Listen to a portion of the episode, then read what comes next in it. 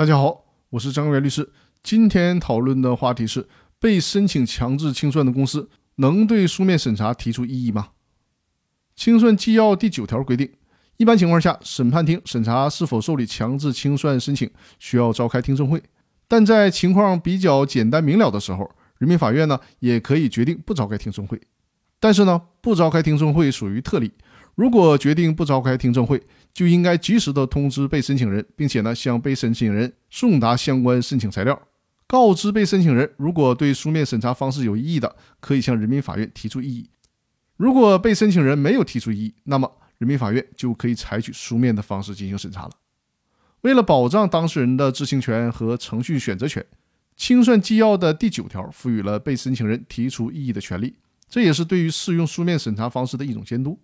如果是用书面审查，可能出现对被申请人不公正的后果，那么被申请人就有请求获得听证审查的机会，这是对书面审查规定的一种特别的救济程序。但是这里面需要注意，被申请人是不是提出了异议就不能书面审查了呢？就必须召开听证会了呢？这个问题清算纪要里面并没有明确的规定。最高法院给出的意见是。考虑到引入听证程序可能会造成法律及适用上的冲突，增加司法成本，阻碍司法效率。为了防止听证适用的扩大化，所以呢，实践当中应该由审判机关来对被申请人的异议进行审查，从而再决定是否转为听证审查。这样做呢，可以防止被申请人滥用异议权，就是随便的提异议，故意的拖延强制清算的启动时间。那好，本周和大家分享的话题就到这里了。更多内容，我们下周继续。祝大家周末愉快，感谢大家的收听。